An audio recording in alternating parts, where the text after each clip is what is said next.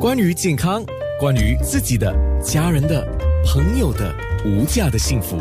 健康那件事。一般上我们讲说，我们心情要轻松对啊、要放松心情，对但是骨头不可以松， 对，骨头不可以松，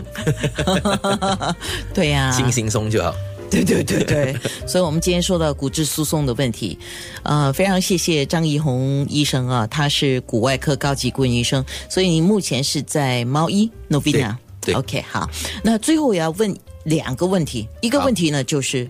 啊、等一下让我看一下哈，我我手上问题太多了啊，嗯哈，我的问题太多了。 如果一个人的骨头断裂了，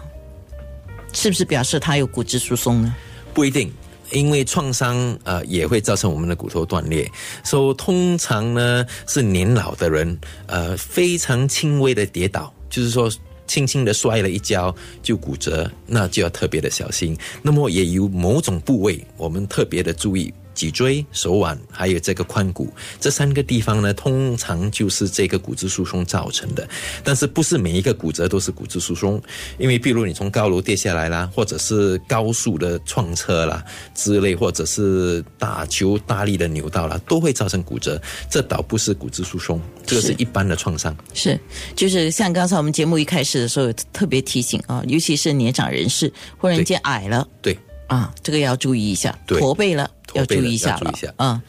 无缘所以无故的轻了也要注意一下。哦，对，体重轻了啊对，还有我们在面部的时候回答的哈，你买鞋子老是要买大一号呢，要注意一下是水肿的问题对啊。好的，好那从今天的林林种种的问题啊，你作为一个骨外科医生，你嗯看得出人们对于骨质疏松这个问题最大的误解是什么呢？呃，最大的误解就是说，这应该不会影响到我。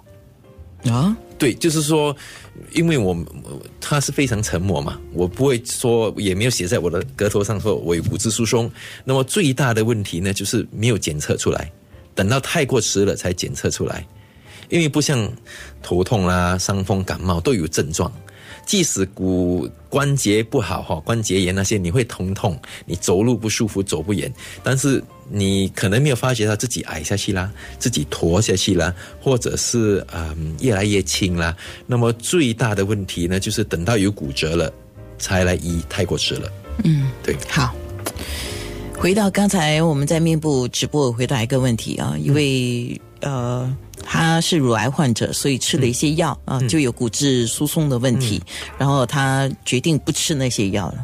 嗯，那那是更糟糕的一件事情，因为如果你不吃呢，这个乳癌很可能在在复发，如果复发就很糟糕了。对。所以比较好是这样子，因为我们也不了解你现在的状况、体质对是怎么样的，对跟你的主治医生商量一下，沟对通一下，对，沟通一下，好，对比较好啊、对对如果你自己停药了，万一有什么问非题的常话，危险的一件事情，对。啊。健康那件事。